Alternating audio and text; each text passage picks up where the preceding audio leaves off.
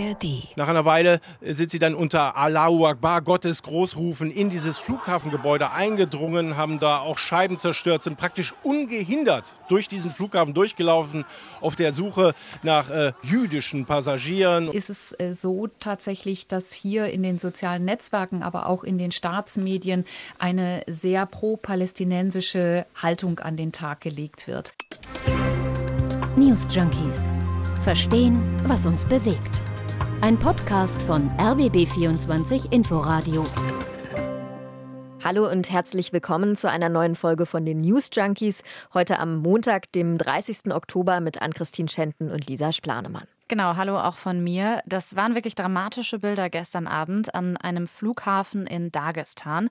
Das ist eine Teilrepublik in Russland. Und äh, da haben Menschen das Flughafengebäude von Dagestan gestürmt und einige, die dringen da sogar auf das Rollfeld des Airports. Und auf den Aufnahmen, da sieht man vor allem junge Männer und die rufen antisemitische Parolen. Das geht aus der Berichterstattung hervor. Und sie hatten zum Teil auch palästinensische Fahnen dabei. Was ist da konkret vor Ort passiert? Das scheint auch nicht der erste Vorfall in jüngster Zeit gewesen zu sein. Inwieweit schürt der Krieg in Nahost womöglich Antisemitismus? Wie fallen die Reaktionen aus? Was sind die Folgen? Darum geht es in der heutigen aktuellen Folge. Genau, und wenn ihr uns nicht mehr verpassen wollt, dann freuen wir uns auch immer, wenn ihr ein Abo dalasst. Das könnt ihr zum Beispiel ganz einfach machen in der ARD Audiothek. Ich habe es schon gesagt, das waren wirklich dramatische Szenen da gestern. Medienberichten zufolge sollen sich mehr als 100 Menschen Zugang zu diesem Flughafengebäude verschafft haben. Es gibt andere Quellen, die berichten sogar von hunderten Menschen, die dieses Flughafengebäude gestürmt hätten. Wichtig ist uns an dieser Stelle einmal zu klären, wir können dieses Thema nur anreißen, mhm. euch einen gewissen Überblick geben. Wir sind ja nicht vor Ort, also es ist einfach sehr weit weg. Ähm, uns ist in der Recherche aber eben aufgefallen, dass es dann doch an einigen Stellen ein paar unterschiedliche Angaben gab zu Zahlen, Daten, Fakten. Und ähm, wir berufen uns ähm, ja auf die üblichen gesicherten Quellen und haben aber eben auch mit unserer Korrespondentin vor Ort in Russland sprechen können. Aber jetzt erstmal nochmal zurück zur Situation am gestrigen Abend. Abend. Da ist ein Flugzeug aus Tel Aviv gelandet, und zwar mit Geflüchteten aus Israel. Das Flugzeug hat wohl einen Zwischenstopp eingelegt. Der Tagesspiegel schreibt, laut der Website Flightradar sei ein Flug der russischen Fluggesellschaft Red Wings aus Tel Aviv um 19 Uhr Ortszeit gelandet.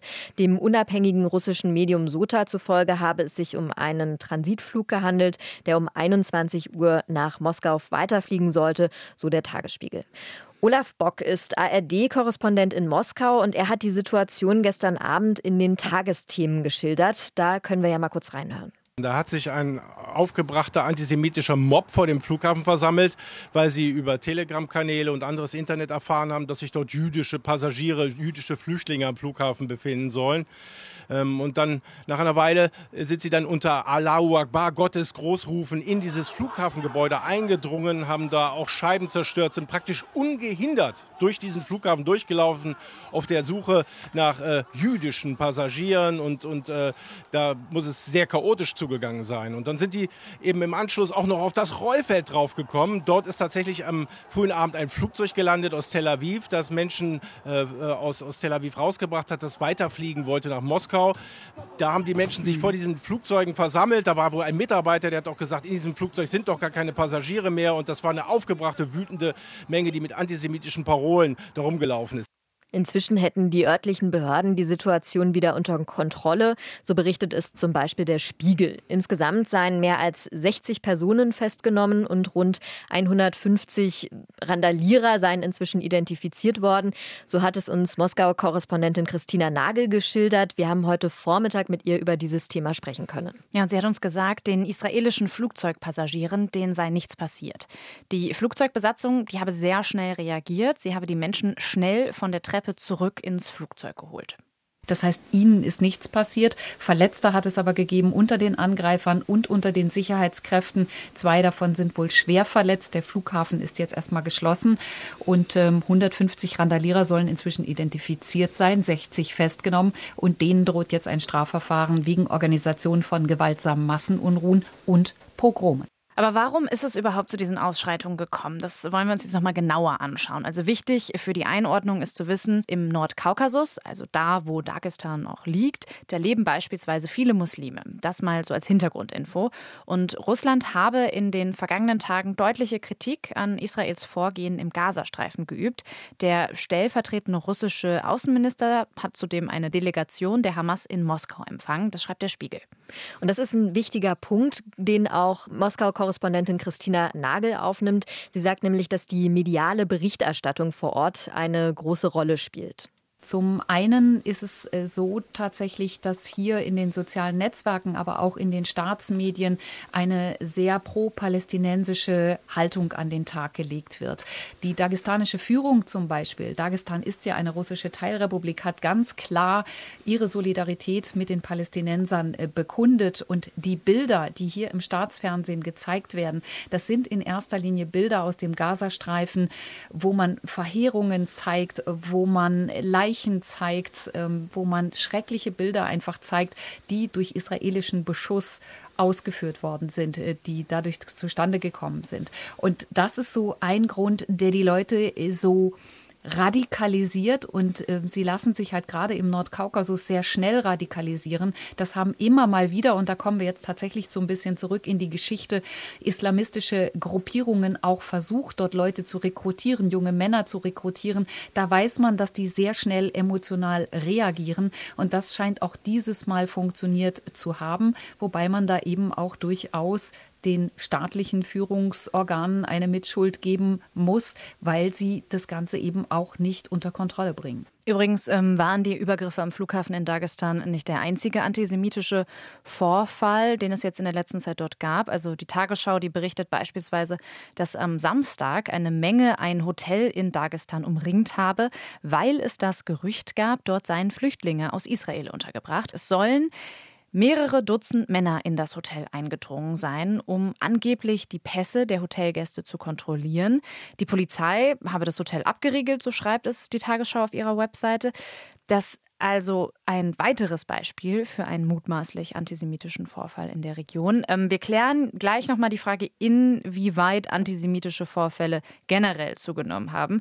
Gerade mit Blick auf die aktuelle Entwicklung in Nahost und auch so ein bisschen die Hintergründe äh, dieser Vorfälle. Was wir an dieser Stelle, glaube ich, festhalten können, ist, ähm, im Nordkaukasus scheint es einfach jetzt gerade auch eine politisch aufgeladene Situation zu geben. Wir wollten von Moskau-Korrespondentin Christina Nagel wissen, wieso ein Rettungsflug wie gestern eine Zwischenlandung in einem Flughafen im russischen Dagestan einlegt. Das Ganze habe technische Gründe, hat sie uns geschildert. Ich glaube, es hat niemand damit gerechnet, dass es tatsächlich einer aufgebrachten Menge gelingt, mal ebenso einen Flughafen zu stürmen. Weil natürlich gibt es auch da eigentlich Kontrollen, da gibt es Sicherheitsleute, die sind aber regelrecht überrannt worden. Und ähm, das ist, glaube ich, etwas, womit jetzt keiner gerechnet hat. Dass diese Flüge dazwischen landen, das hat oftmals technische Gründe. Und ich glaube, niemand ist so weit gegangen in seiner Denkweise, dass er davon ausgegangen ist, dass so etwas passieren könnte.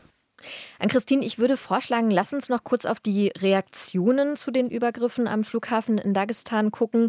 Da haben sich schon mehrere Stimmen zu Wort gemeldet. Unter anderem hat sich Israel geäußert. Das Land rief nach Angaben des Tagesspiegel, nämlich nach dem jüngsten Vorfall am Flughafen, Russland zum Schutz aller israelischen Staatsbürger auf. So der Tagesspiegel und auch aus den USA kamen schon erste Reaktionen. Gestern Abend unserer Zeit zum Beispiel hat sich eine Sprecherin des Nationalen Sicherheitsrats Sicherheitsrat der USA auf X, also ehemals Twitter, geäußert. Und äh, wir haben da das Zitat nochmal rausgesucht und äh, übersetzt. Sie schreibt dort nämlich, die Vereinigten Staaten verurteilen die antisemitischen Proteste im russischen Dagestan aufs Schärfste. So das Zitat. Und weiter geht's. Die USA stünden unmissverständlich an der Seite der gesamten jüdischen Gemeinschaft, während man Zeuge eines weltweiten Anstiegs des Antisemitismus werde. Es gebe niemals eine Entschuldigung oder Rechtfertigung für Antisemitismus. So das Zitat. Ja, und auch ähm, die Regierung in Dagestan hat sich geäußert. Also die Nachrichtenagentur Associated Press, die zitiert den Gouverneur von Dagestan, Sergei Melikov, so. Äh, die Aktionen derjenigen, die sich heute auf dem Flughafen versammelt haben, sind ein grober Verstoß gegen das Gesetz was dort passiert sei, ähm, ist ungeheuerlich und sollte von den Strafverfolgungsbehörden angemessen bewertet werden. Und das wird definitiv geschehen. Zitat Ende. Also wir nehmen mit, ähm, Dagestan ist eine Region, in der es durchaus radikalen Islamismus gibt und in dem es auch Antisemitismus gibt. Und ähm, das hat sich jetzt auf diesem Flughafen eben auch entladen. Diese Ausschreitungen haben definitiv mit dem Krieg in Nahost zu tun. Nicht alle Menschen in Dagestan teilen diese Ansichten, aber wir sehen gleichzeitig eben eine starke Emotionalisierung der Menschen durch Fernsehbilder, die sich eben besonders auf das Leid der Palästinenserinnen im Gazastreifen fokussieren, was es ja gibt, und aber gleichzeitig eben weniger auf das Leid der Menschen in Israel. Und das kann unter Umständen dann zu einer eher einseitigen Wahrnehmung der Ereignisse führen. Wenn wir da mal den Blick auf unsere Region werfen, dann bekommen wir hier beispielsweise in Berlin mit, dass es mehr Gewalttaten, Angriffe, Anfeindungen gegen Jüdinnen und Juden gibt. In den Schulen in Berlin beispielsweise, da wird berichtet, dass Antisemitismus zugenommen habe. Und jetzt wirkt es so, könnte man sagen, als hätte der Krieg in der Ost eine also salopp gesagt, eine Art Schranke geöffnet und dass, ähm, wenn man da in dem Bild bleibt, sich Antisemitismus, der zumindest vorher so nicht sichtbar war, ähm, die Bahnen bricht und das ähm, ja mehr vorkommt. Genau, also Antisemitismus, klären wir auch gleich nochmal, gab es natürlich vorher auch schon, aber ich glaube, man kann schon ganz klar Zusammenhänge erkennen, dass seitdem der Krieg in Nahost ähm, ausgebrochen ist, dass diese Angriffe zugenommen haben. Und ich muss sagen, wenn man diese Bilder aus Dagestan sieht, dann ist es schon ziemlich erschreckend. Also da, ist, da sieht man ja wirklich diesen Hass. So erschreckend diese Bilder sind, und das hat uns Christina Nagel auch nochmal geschildert, ist es aber auch wichtig, nicht pauschal zu verurteilen. Also nicht alle in Dagestan sind jetzt auf jeden Fall antisemitisch, aber natürlich müssen wir auf diese Strukturen schauen. Es ist nicht von der Hand zu weisen, dass es in vielen muslimisch geprägten Ländern dieses Feindbild Israel gibt und auch bei Muslimen in Deutschland verfängt eine ablehnende Haltung gegenüber Israel. Allerdings muss man eben auch immer unterscheiden. Also es gibt sozusagen verschiedene Unterkategorien des Antisemitismus und die sich sowohl in der deutschen Mehrheitsgesellschaft als auch in der muslimischen Migrationsgesellschaft wiederfinden. Das hat die Antisemitismusforscherin Sina Arnold von der Technischen Universität Berlin in einem Interview mit RBB Kultur schon im Sommer gesagt. Es gibt ähm, bei äh, zum Beispiel dem sogenannten sekundären Antisemitismus das ist die Form von Antisemitismus, die sich auf die Abwehr der Erinnerung an den Nationalsozialismus bezieht, auf die Schuldabwehr, auf die Forderung oder die sich ausdrückt in der Forderung nach einem Schlussstrich unter die Vergangenheit. Bei diesem Sekundärantisemitismus also, da finden wir unter Menschen mit Migrationshintergrund oder unter muslimischen Menschen niedrigere Zustimmungswerte. Bei dem israelbezogenen Antisemitismus, da sind die Zustimmungswerte tendenziell höher. Das heißt, da gibt es mehr Menschen, die zum Beispiel Aussagen zustimmen, das, was Israel mit den Palästinensern macht, ist das Gleiche, was die Nazis mit den Juden gemacht haben. Also eine Form von Täter-Opfer-Umkehr oder auch Verharmlosung des Nationalsozialismus. Grundsätzlich unterscheidet die Wissenschaft übrigens äh, laut Arnold zwischen drei Formen des Antisemitismus, also neben dem von ihr genannten sekundären Antisemitismus und dem israelbezogenen Antisemitismus gibt es noch ja, den klassischen Antisemitismus und der schreibt Jüdinnen und Juden bestimmte unveränderliche Eigenschaften zu. Also wir sprechen dann häufig über Verschwörungstheorien, also zum Beispiel ja, die Vorstellung einer jüdischen Weltverschwörung. Wie kann man jetzt die aktuellen Angriffe, Anfeindungen gegen Jüdinnen und Juden einordnen? Also wenn man das überhaupt so tun kann. Mhm. Denn auch hier ist nochmal wichtig zu betonen, pauschalisieren ist sehr schwierig und wahrscheinlich kommt es da ja auch immer auf den Einzelfall an. Genau, also man kann das vor allem nicht immer ganz klar Gruppen zuordnen. Das ist vielleicht mhm. auch nochmal wichtig zu sagen. Das hat Arnold ja auch gerade nochmal gesagt. Es gibt Antisemitismus, den sekundären Antisemitismus auf jeden Fall auch unter Deutschen. Es gibt aber Israel, genauso auch israelbezogenen Antisemitismus. Den findet man etwas häufiger, aber bei Musliminnen und Muslimen. Man kann generell den israelbezogenen Antisemitismus immer ganz gut mit dem sogenannten 3D-Test prüfen. Mhm. Und die Tagesschau, die hat das ganz anschaulich mal vor ein paar Jahren erklärt. Das erste D steht für Dämonisierung. Das sind zum Beispiel Vergleiche von Israel und Nazi-Deutschland oder Gaza und dem Warschauer Ghetto. Damit soll Israel als Inbegriff des Bösen dargestellt werden.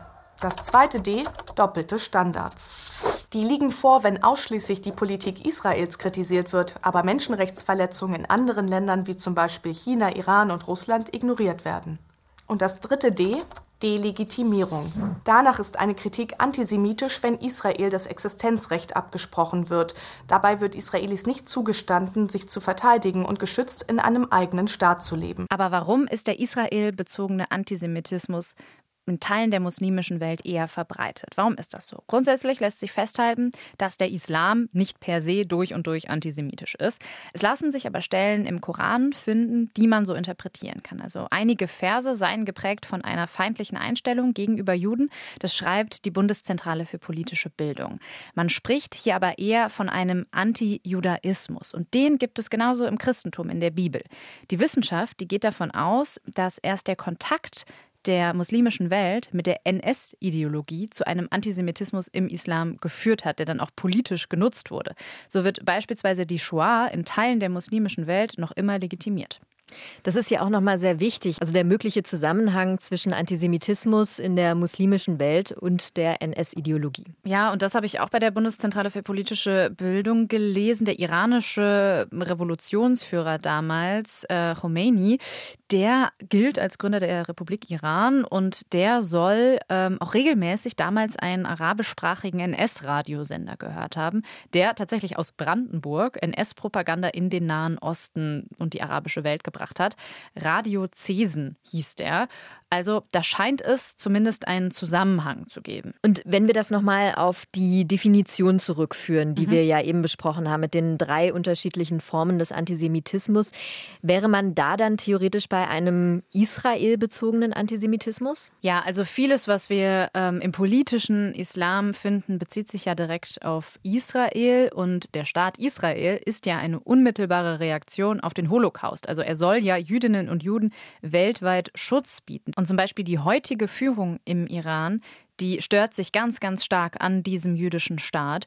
Zum Beispiel gibt es ein Zitat, das ebenfalls von der Bundeszentrale für politische Bildung ähm, zitiert wird, des heutigen iranischen Religionsführers Ali Khamenei. Wer die Beziehungen zu Israel normalisiert, der bricht mit dem Koran und mit dem islamischen Glauben.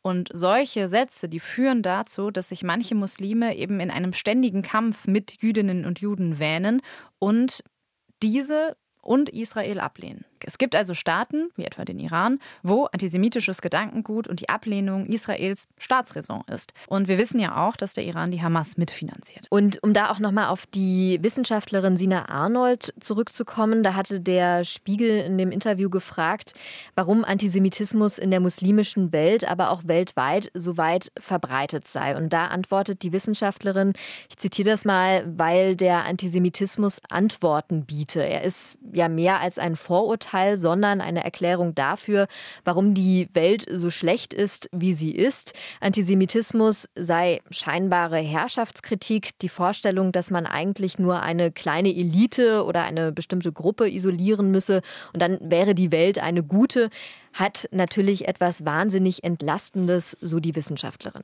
Ja, das gilt ja auch nicht nur für Muslime und Musliminnen, sondern das findet sich in ganz vielen Strukturen und Gruppen. Also es gibt scheinbar einfache Antworten auf eine komplexe Welt. Mhm. Und das ist ja eigentlich auch sinnbildlich für vieles, was uns gerade grundsätzlich im Zusammenhang mit dem Krieg in Nahost begegnet.